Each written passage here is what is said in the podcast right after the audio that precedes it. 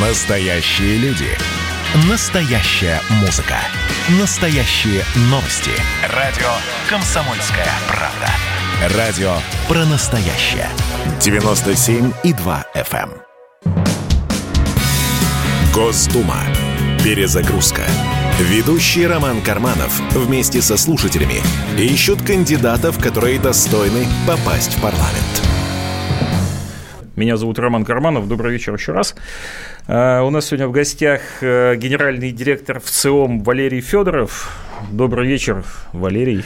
Здравствуйте, дорогие Да, товарищи. и мы попытаемся сделать так, чтобы про Госдуму было говорить э, интересно, э, даже, я бы сказал, захватывающе, а поскольку... А Госдуме поскольку, хорошо или ничего? Поскольку сейчас именно так, да, то есть мы либо про Госдуму вообще ничего, либо либо, ну вот как наш, э, один из наших гостей на э, прошлой неделе, лидер группы «Моральный кодекс» э, господин Мазаев высказался следующим образом – все, что касается интеллектуальной собственности, не защищено. Материальная эта собственность не защищена, по большому счету, если брать. Ну, что значит пойти исправить? Можно и так написать в Госдуму, не будучи депутатом, если это разумное какое-то предложение. Я, я думаю, депутаты, по идее, должны это все рассмотреть. Я не знаю, это уже не происходит. Посмотрите, какие они принимают закон. Посмотрите, какие люди там просто находятся. Что, что несут они, некоторые из них просто. Я бы давно лишил там, ну, треть точно этих депутатских мандатов. Это просто случайные какие-то идиоты. Ну, честное слово. Никакого отношения ни к политике, ни к управлению народом, ни к государством, ни к чему вообще не имеющие люди. Просто,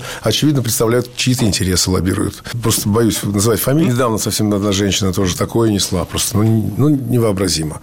Просто не понимаю, где она училась, чему и что она вообще знает в жизни. Ну, просто очень сложно. Но это был известный музыкант э, Сергей Мазаев, лидер группы «Моральный кодекс». Но я думаю, что он выразил, так, сказать, так скажем, э, мнение части э, наших граждан, которые ну, скажем так, с сомнением относятся к тому, чем Дума занимается. Ну, вот э, я думаю, что мы об этом сегодня поговорим, но при этом, при этом э, больше половины россиян все-таки деятельность Думы одобряет. Вот, я хотел спросить у Валерия Федорова, на самом деле, не почему люди не одобряют, а скорее, почему люди одобряют. Потому что для того, чтобы одобрять, надо знать, чем люди занимаются. А многие утверждают, что они не понимают. Вот э, какой-то парадокс есть. Вот э, господин Мазаев, видимо, ницшанец у нас. И жесткий, руководствуется жесткий. принципом падающего толкни. Вот. Конечно, все не здорово у нас с парламентаризмом. Ну, что уж тут говорить. Вот. Конечно, пришел к нам парламент в, тяжелых ситу... в тяжелой ситуации, а, вот, и просуществовать как такой действительно авторитетный, независимый а, значит, орган, представительный, напомню, да, это же не только а, орган законодательный, он еще и представительный, то есть его функция не просто законы принимать и бюджет, да, но и представлять все разнообразие россиян, и этническое, и возрастное, и гендерное, и территориальное, и а, мировоззренческое. Да? Вот, поэтому, когда э, высокообразованный музыкант, э, значит, и деятель шоу-бизнеса э, называет идиотами значит, людей, которые, чья логика ему непонятна, вот, это говорит о том, что он просто вот, ну, ну, тяжело ему представить, что есть другие люди, вот, которым э, непонятна, в свою очередь, его логика. Ну вот, вот. Э, и тут, в общем, об, да. обкидываться дурнопахнущими жидкостями – это ну, такой бесперспективный путь. Э, в том, что касается понятности и непонятности, как раз вот буквально свежее исследование Высшей школы экономики, кое вы имеете, кстати говоря, отношения, сука, да, я понимаю. Профессор повторно проанализировали в Высшей школе экономики сложность российских законов сегодняшняя буквально новость, и эксперты отмечают, что они год от года становятся сложнее для восприятия из-за длины предложения, обилия причастных оборотов и других особенностей текста. Но здесь э, длинный перечень того, почему они усложняются, но это ведь действительно так, мы не всегда понимаем, э, о чем депутаты говорят, и что они, собственно говоря, хотят э, донести до людей, и у людей, конечно, возникает вопрос, а хотят ли они вообще что-нибудь до них донести? Ну вот, может быть, в этом часть проблемы и есть? Ну, конечно, они хотят донести, почему Почему? Потому что э, депутаты наши не назначаются, а избираются. И избираем их мы с вами.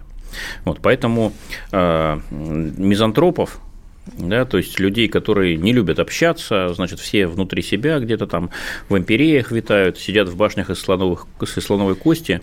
Вот среди депутатов таких практически нету. Вот, поэтому, конечно же, они ориентированы на то, чтобы общаться с людьми. И законы, которые они принимают, очень сложные не потому, что депутаты их неправильно пишут. Если бы депутатам дали а, значит, возможность, вот, они бы писали законы, понятные а, значит, э, ну, даже пятилетнему ребенку. В этом плане, конечно, Владимир Вольфович э, дух истинного парламентаризма лучше всего отражает, вот, когда он доступно шикарных... формулирует. Доступно формулирует, да. Помните, там а, каждый бабе по мужику, каждому мужику по бутылке водки и так далее. Вот это а, такой а, дух народности, значит, он, конечно, витает, но, увы, увы, увы, законы так писать нельзя. Вот. И, кстати, я должен напомнить, что большинство законов, они вообще не в Госдуме пишутся. Вот. Они или в правительстве пишутся. Но об этом еще будет у меня вопрос. Да я его, собственно говоря, сейчас и задам.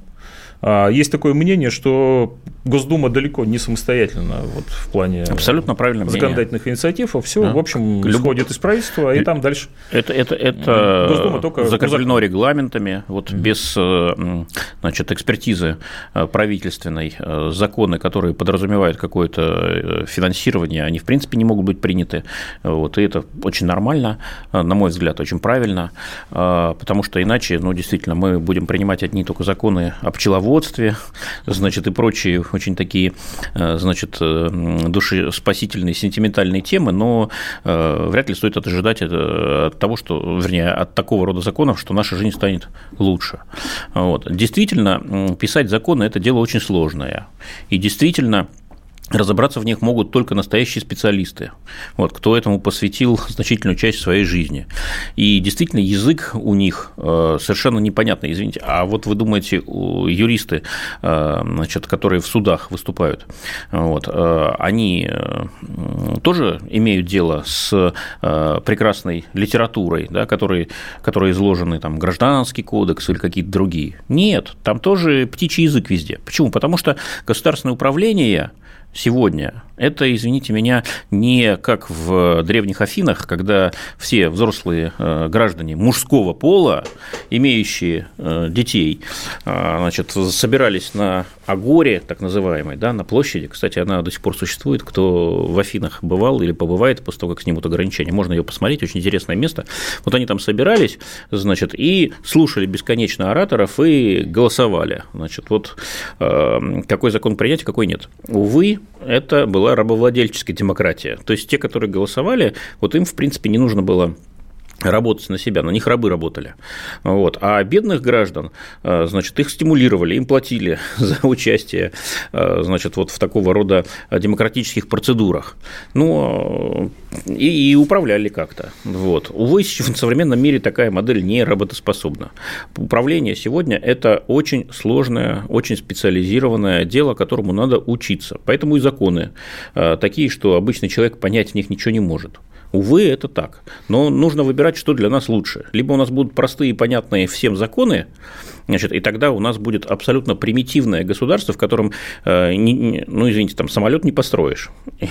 Вот. И даже э, такие базовые инфраструктуры, как дороги, канализация, тоже там просуществовать просто не могут. Потому что чем сложнее дело, которым вы занимаетесь, да, тем сложнее должна быть система управления. Это базовый так сказать, закон организационной науки. Вот это издержки, за которые надо платить. Но вы правильно сказали, что действительно людям хочется понять, а что же там происходит. Вот, и начинаются вопросы, и начинается критика, и начинаются обвинения, наезды и так далее.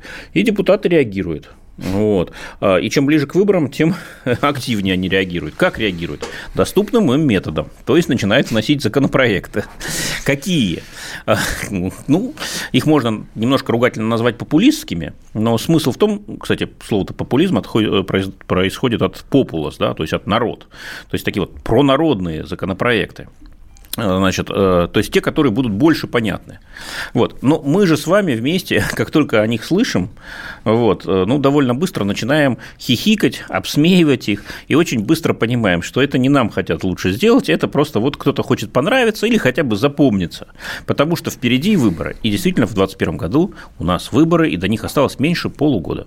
Давайте узнаем, что думают слушатели по этому поводу. 8 800 297 02, телефон прямого эфира. Будем сегодня принимать звонки и слушать, что вы что вы по этому э, поводу думаете сами. Плюс 7 967 297 02. Нас, наш мессенджер уже люди пишут. А, программа Госдума 2021 перезагрузка, второй сезон а, в эфире. Через э, непродолжительное время к вам вернемся. У нас сегодня в студии Валерий Федоров, генеральный директор ВЦИОМ. Оставайтесь с нами и звоните, звоните к нам. Звоните к нам на прямой эфир. Разговариваем сегодня с вами, много разговариваем с вами, дорогие слушатели. Госдума. Перезагрузка. Ведущий Роман Карманов вместе со слушателями ищут кандидатов, которые достойны попасть в парламент. И давайте мы сейчас э, проведем ну, достаточно объемную беседу про... О нашем будущем, в котором теперь возможно все.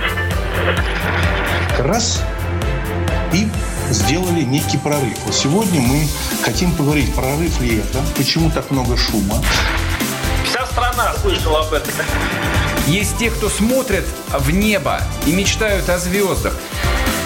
Комсомольская правда. Это радио.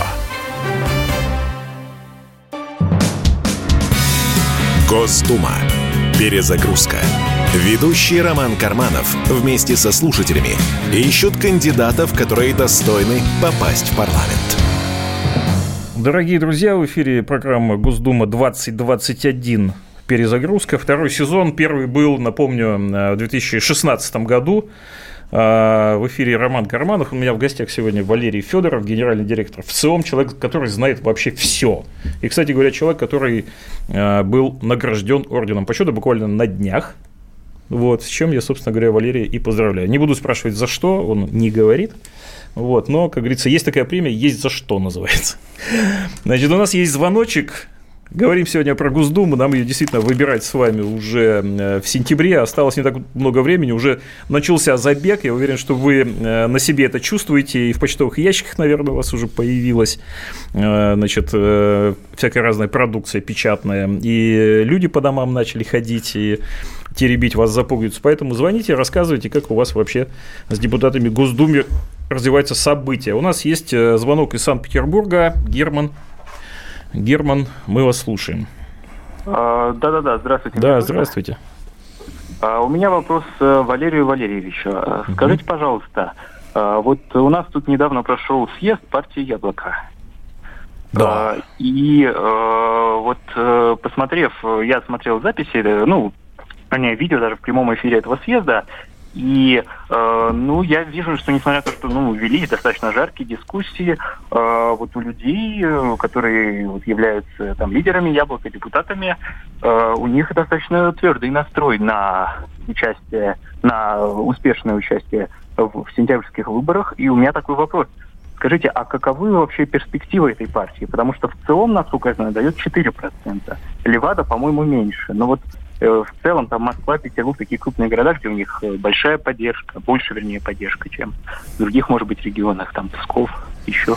Ну, в Москве около 14, насколько мы знаем. Э, да. Вот. Э, спасибо, очень хороший вопрос. На самом деле актуальный абсолютно. Да. Это много обсуждают. Спасибо, Герман. Артемьева в том числе. И вопрос по-петербургски интеллектуальный, вопрос, да, я бы так сказал. Да, да спасибо. А, настрой, кураж, да, действительно есть, э, но у них всегда есть. Вообще быть политиком и идти на выборы без настроя – это последнее дело. К сожалению, настроем все не исчерпывается. Нужны еще и ресурсы, например, да, вот, разнообразные. Ну, прежде всего, конечно, финансовые, потому что политика – дело дорогое. Вот. И, конечно, должны, как говорят, все звезды сойтись. Да? То есть большое количество факторов должно правильно выстроиться. Как будет в этот раз, не знаю. А, они должны разыграть свои карты. Карты есть у них. А, значит, это не шестерки, там есть так сказать. И по, Но выступление постарше. Артемьева шумное довольно. Это уже козырь какой-то? Или это ну, еще пока так, подготовка? Ну, вот смотрите, э, сейчас э, никто э, из российских избирателей, никого, кроме Григория Явлинского, не знает из числа лидеров партии «Яблоко». Вот. Ни Николая Рыбакова, ни кого там еще, там Льва Шлосберга. То есть это все такие местночтимые святые в кавычках. Вот, узко таких э, местные. Вот. А э, мы ведем речь о выборах в Государственную Думу. Да? То есть э, этих лидеров должны знать в Калининграде, на Камчатке, в Приморье и так далее. Вот, соответственно, Артемьев, ну, известная фигура, значит, член правительства на протяжении многих лет, вот, но тоже не самый известный. Соответственно, надо, повторюсь, разыграть. И мы еще не знаем, э, все-таки он возглавит список или нет у партии «Яблоко» большая история. Именно в этой части много всегда под каждые выборы э, идей альянсов, союзов, но, как правило, ничего не происходит, и в итоге партия идет на выборы со, во главе со своими историческими лидерами, а от всех союзников отбрыкивается. Вот. Раньше от СПС, сейчас вот, вот э, несистемщиков, да, вот, собственно говоря, главный вывод из этого съезда, ну, для меня лично, что Явлинский сказал, что мы не будем Убером для всяких халявщиков. Вот, он, еще сказал, что, он еще сказал, что партия как печень, она чем да, больше, тем, тем хуже. хуже. Вот.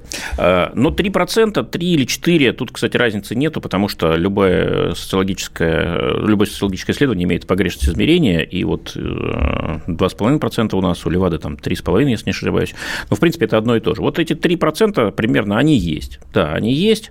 Вот, и если все э, пойдет э, хорошо для яблока, то они, конечно, вырастут. Почему они вырастут? Ну, потому что 3% это от всех.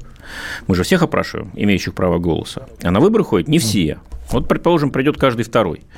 Ну и можем предполагать, что из числа сторонников партии «Яблоко» придут, ну, хотя бы там 70%. Значит, уже не три. Кто помнит. Вот, кто помнит, да. Кто угу. имеет мотивацию, на самом деле, голосовать. Поэтому, да, у «Яблока», как и у других малых партий, которые сегодня не в парламенте, шансы именно на этих выборах 2021 года существенно выше, чем были на предыдущих, скажем, на 2016 года.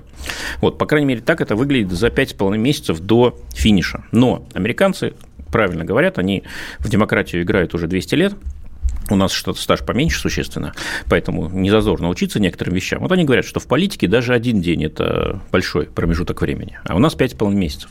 Вот, и эти 5,5 месяцев надо очень правильно э, использовать. Э, увы, хорошие э, данные на старте совершенно не гарантируют, что э, финал будет блестящим. Наоборот, он может быть позорным. И, увы, история Яблока, она больше, к сожалению, говорит, что вот все шансы, которые у них были на старте, они регулярно теряли, не могли их правильно скомбинировать, комплексировать, интегрировать и вот Ну, может прорваться. быть, и наоборот, и может быть, именно в этот раз. А, у нас есть звонок вполне, из вполне Абакана. Звоните, пожалуйста, по телефону 8 800 290 9702. Звонок из Абакана. Андрей, мы вас, мы вас внимательно слушаем. Здравствуйте. Здравствуйте. Это Андрей из Абакана. У меня да, вопрос Андрей. Валерию Федорову. Угу. Сегодня мы говорим про грядущие выборы, про Госдуму. Ну, народа, конечно, разное мнение. Хотелось бы высказать свое многие не воспринимают, может быть, этот орган всерьез не ввиду образованности, а просто с принятием антинародных законов. Э, я не говорю, что стопроцентно, но некоторые, например, вот объясню почему. То есть вот э, председатели комитетов, там животных, вот экология, потом вот эту площадку сейчас вот э, по линии госавтоинспекции – а просто вот через год, допустим, если эти законы, и сколько людей погибнет от этих законов? Ну, может быть, какое-то количество людей, наоборот, будет спасено. Давайте вот э, послушаем Валерия Федорова. Это не вопрос, на самом деле, да? что обсуждали в перерыве о животных законах. Кстати, да. Но это не закон. Э, прошу прощения, это не вопрос, это скорее такое рассуждение. А, действительно кто-то не очень уважает Государственную Думу и не очень большое внимание или э, авторитет за ней признает, потому что законы не нравятся. Но все-таки в большинстве случаев не в этом причина, почему уважение к нашему парламенту не такое высокое.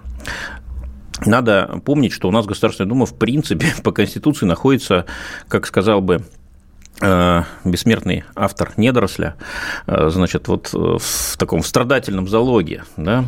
В вечном. Да, то есть, ну, на что по Конституции может влиять Дума? На законы те же самые, хотя мы, конечно, далеко не самая законопослушная страна в мире, как мы знаем. Вот, много есть пословиц, поговорок на эту тему.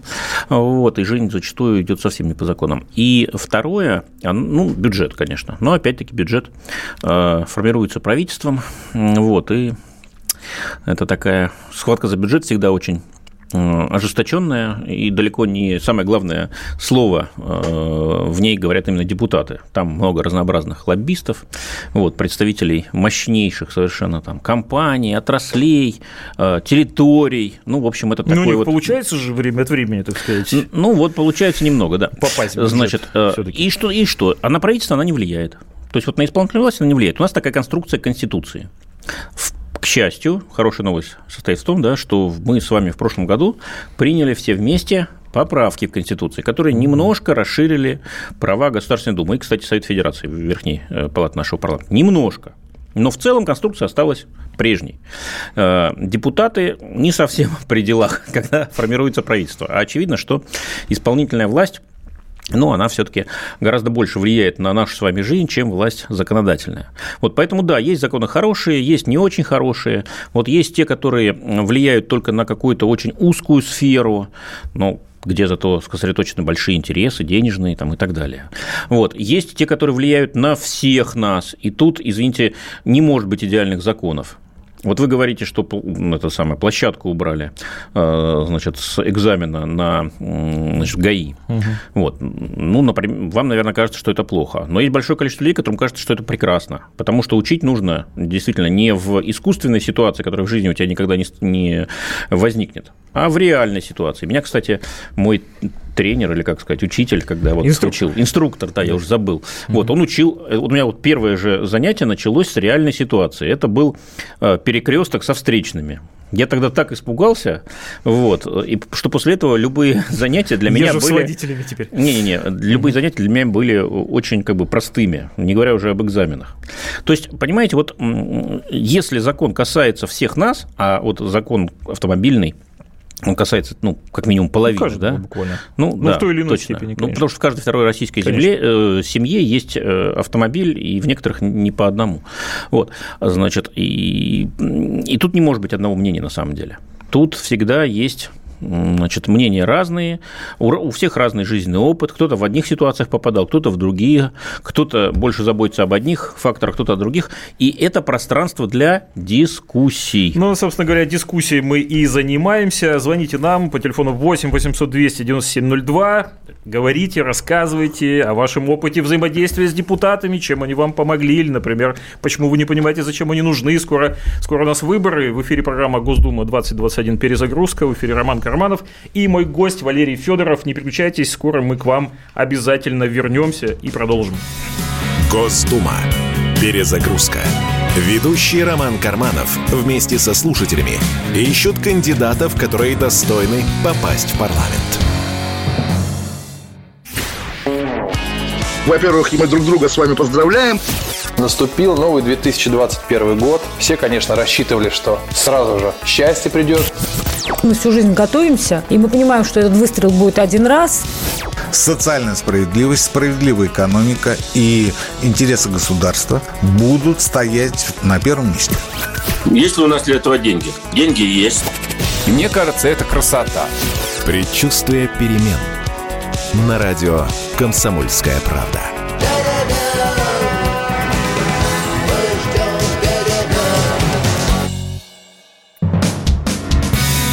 Госдума. Перезагрузка. Ведущий Роман Карманов вместе со слушателями ищут кандидатов, которые достойны попасть в парламент. Наверное, это ничего не значит. Добрый вечер, дорогие друзья. В эфире программа Госдума 2021 перезагрузка. В эфире Роман Карманов и мой гость, генеральный директор ВЦИОМ Валерий Федоров. У нас есть звонок из Тюмени и на линии Ахмед. Добрый вечер. Добрый вечер. Угу. Алло, слушайте меня, Ваш да? вопрос, да, да, да, вы в эфире. Да, меня да. вот просто такой вопрос интересует. Почему у нас э, в Думу выбирают по спискам от э, партии? То есть, по факту, мы выбираем партию, и кого они назначат в Думу по спискам, мы не видим, и не слышим, и не знаем ну, этих людей. Вопрос понятен, но это не совсем так, скажем так, половина выбирается. Это примерно наполовину так, а наполовину не так. Да, наполовину. На самом деле, может быть, вы прослушали, у нас, э, или как пропустили, у нас в 2012 году прошла политическая реформа, и тот порядок, при котором все депутаты избирались только по списку, был отменен, и поэтому уже в 2016 году мы половину депутатов выбирали лично через мажоритарную систему или так называемые одномандатные округа. И в 2021 году а, эта система сохраняется, то есть из 450 депутатов 225 будут избраны по спискам, то есть вы голосуете за бренд, за партию и доверяете формированию списка ее лидерам. А 225 депутатов в одномандатных округах, в том числе и у вас в Тюмени, в прекрасном регионе. У нас там филиал, кстати, есть, называется ВЦО «Урал». Отлично работает. Вот, и тоже у вас есть депутаты. И количество этих депутатов, оно распределяется по территории примерно пропорционально населению. Большой регион – много депутатов. Маленький регион – совсем малонаселенный. Ну, как минимум, один депутат все-таки есть. Евгений, Москва. Ну, нам уже и много пишут здесь. И в общем, ой, какое количество восклицательных знаков и вопросительных даже. Но в целом, э, в целом жалуются действительно на сложность э, законов. Э, спрашивают, для кого законы пишут и так далее. У нас... Для юристов их пишут. Евгений, Это понятно. Евгений из Москвы Москвы. Юристы Алло. пишут для юристов. Да. да, Евгений, приветствуем. Вы в эфире. Да, доб- добрый вечер. Добрый. А, вы знаете, ну, во-первых, мое мнение. Э, будучи учась э, в институте, я э, видел и знаю, слушал, когда более опытный преподаватель, знающий свой предмет, выражается просто и доходчиво, а который плохо знает, он начинает витиевато крутить вокруг да около. То же самое я считаю и с этими депутатами, которые не знают свой предмет. И с юристами то же самое. Они специально придумывают такие витиеватые формулировки, чтобы вынудить население обращаться э, к, к адвокатам и так далее. Это мое мнение по поводу вот, э, сложности и усложнения всяких формулировок. Вот. А вот у меня такой вопрос по поводу э, вот э, законов. Вообще такое мнение создается, что все законы, большинство, что я знаю, законы только усложняют жизнь людей. Э, штрафы, значит, э, налоги и так далее. А чтобы, допустим, уменьшить налоги, что-то я не припомню ни, одного. А вопрос такой, вот, э, значит, сейчас вот люди не могут выйти на выразить свое мнение. А, а какие существуют сейчас законные мнения, чтобы человек мог выйти и выразить свое мнение?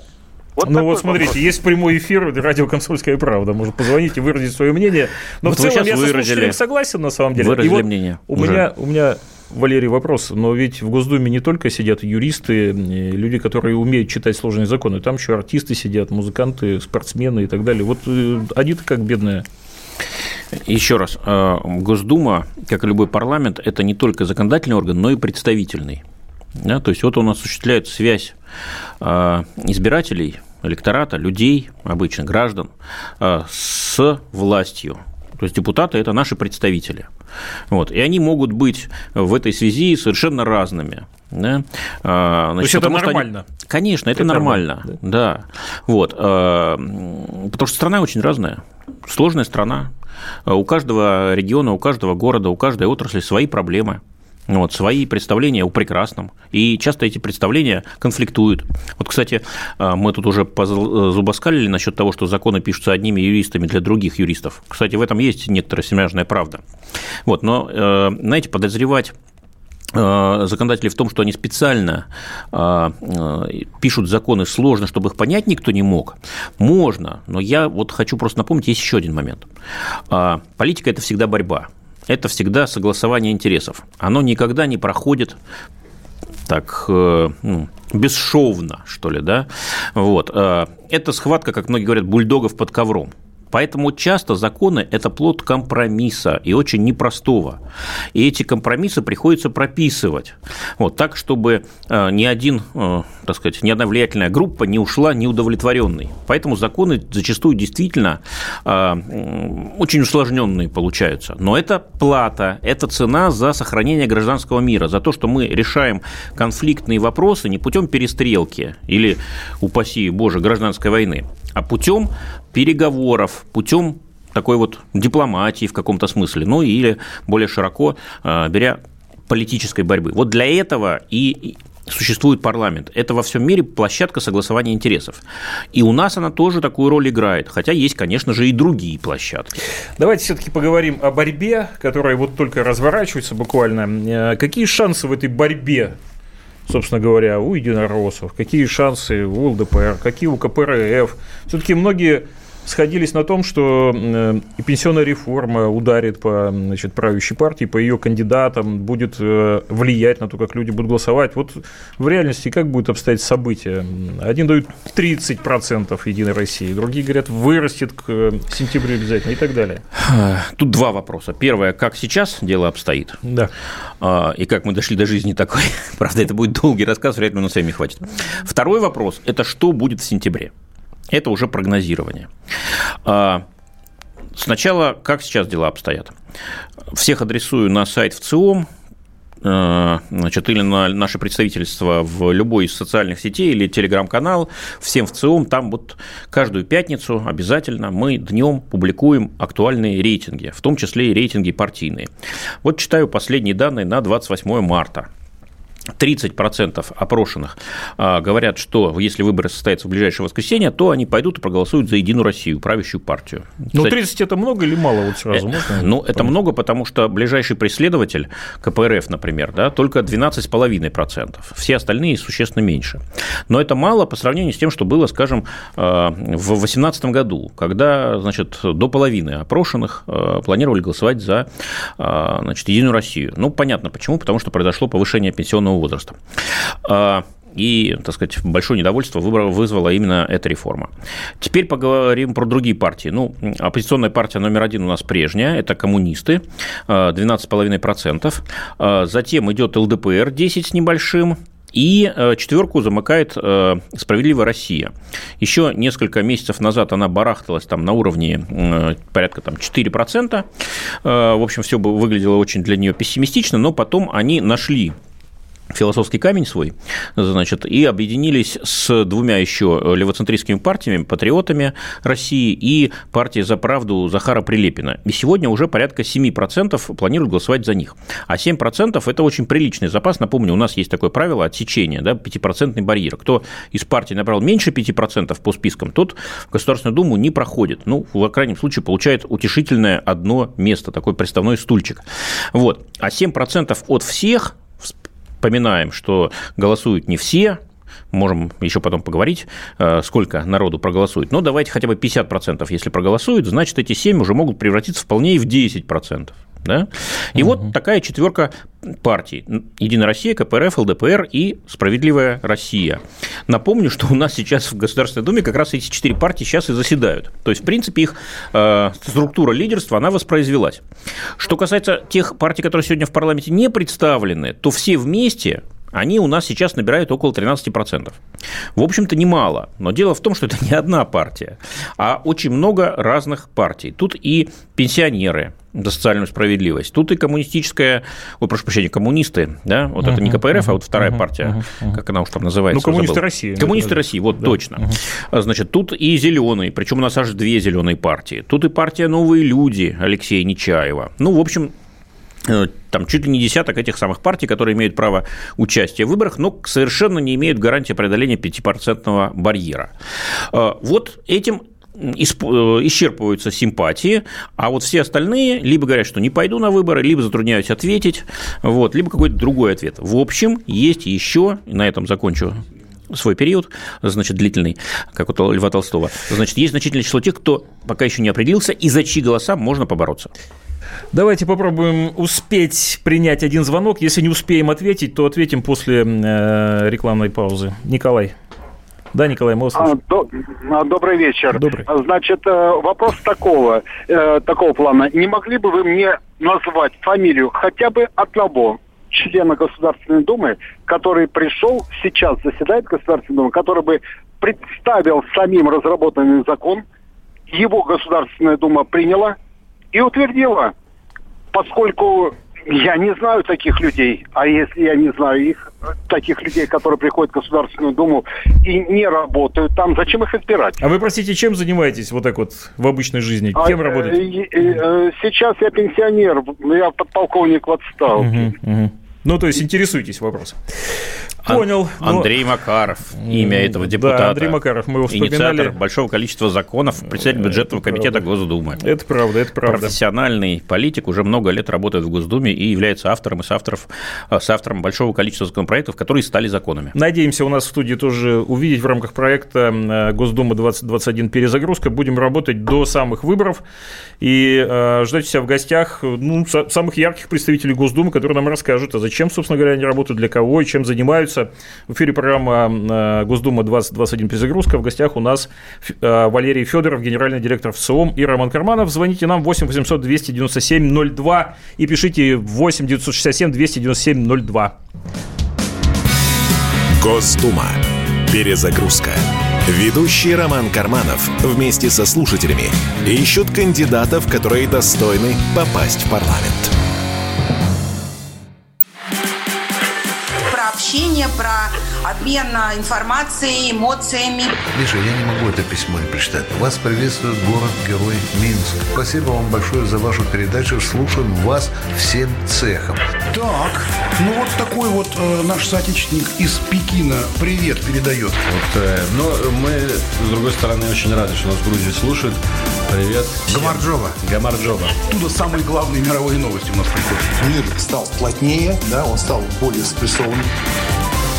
«Комсомольская правда». Это радио.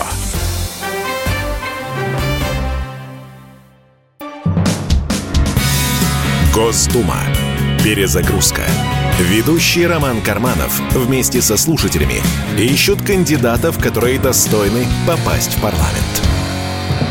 Действительно занимаемся тем, что, ну, скажем так, ищем смысл для нас, э, для всех э, идти на грядущих выборах и голосовать. В этом тоже есть, в общем, определенный смысл. В эфире Роман Карманов. У нас в гостях сегодня генеральный директор ВСОМ Валерий Федоров, человек, который, ну, все знает про рейтинги и шансы. Я думаю, может нам все об этом рассказать. Ну, собственно говоря, вопрос немножко неожиданный, наверное. Ведется э, большая дискуссия о том, кто возглавит федеральный список значит, Единая Россия, и э, уже есть, в общем, слухи ходят, что, в общем, Владимир Владимирович вроде не возглавит, а может возглавит. В общем, там какая-то интрига. Знаете что-нибудь об этом? Уверен, что это человек будет... вхожий. Уверен, что это будет прекрасный человек. Прекрасный человек. Лучше, лучше еще впереди. Да, и уверен, что это будет человек, которого мы все знаем. Вот, Но... кто это будет конкретно? Может на... быть, это будет, э, может быть, на букву М. Ну, на разные буквы, да. Значит, э, осталось недолго ждать. Я думаю, уже в июне все все узнаем. Да, ну хорошо, вернемся к нашим кандидатам. Э, многие, наверное, уже заметили активность возросшую. По дворам уже ходят люди, значит, люди представляются кандидатами в депутаты, выступают с, инициатив... Держитесь за карманы. с инициативами. Будьте осторожны. Вот вопрос э, какой. Э, многие из них ходят с инициативами, которые касаются, ну, не знаю, местной повестки, так называемой. Ну, там, дворы, благоустройство, ЖКХ и так далее, к выборам в Госдуму это, ну, так, так себе относится, мягко говоря. Вот э, это какая-то часть стратегии и тактики такой, и к чему она может привести? Я, я думаю, это, безусловно, часть стратегии, потому что э, люди у нас сегодня очень прагматично относятся к политике, вот, не верят, что политика – это, значит, там, сфера борьбы идей, Э, полагают, что скорее политика – это сфера э, борьбы кошельков и интересов. Поэтому и кандидаты в депутаты, э, понимая, с кем они имеют дело, я имею в виду избирателей, вот, пытаются апеллировать к их конкретным прагматичным интересам, а обещая сделать что-то хорошее для них конкретно, а не для страны в целом. Потому что если только для страны в целом, то люди не склонны сегодня этому верить. А, следующий вопрос – это смогут ли кандидаты, даже будучи избранными, эти обещания реализовать. Это вопрос фундаментальный, я бы так сказал, для вообще не просто российской демократии, а для мировой демократии. Он обсуждается уже несколько сот лет.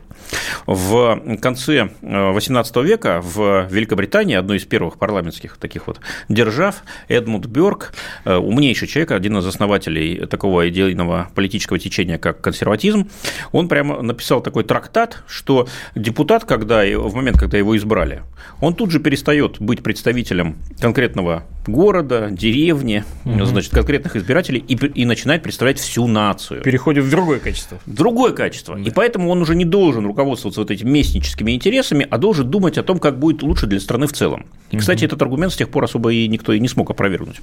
Вот. Но у нас другой сейчас тренд. У нас Вячеслав Володин, спикер Государственной Думы, предложил как раз-таки разработать э, закон об ответственности э, депутатов за свои обещания. И депутаты вздрогнули единогласно. Да, и, и пока не от смогли ужаса, разработать, пока не смогли разработать, потому что очень сложно. Вот, но в целом, значит, э, что есть? Конечно, депутат – это не министр, вот. Но все-таки это довольно влиятельное лицо по сравнению с обычным гражданином. И в каждом регионе депутатов немного. Поэтому все-таки, если вы доверите кому-то э, стать депутатом, то дальше этот человек сможет употребить свое влияние на то, чтобы решить вашу проблему.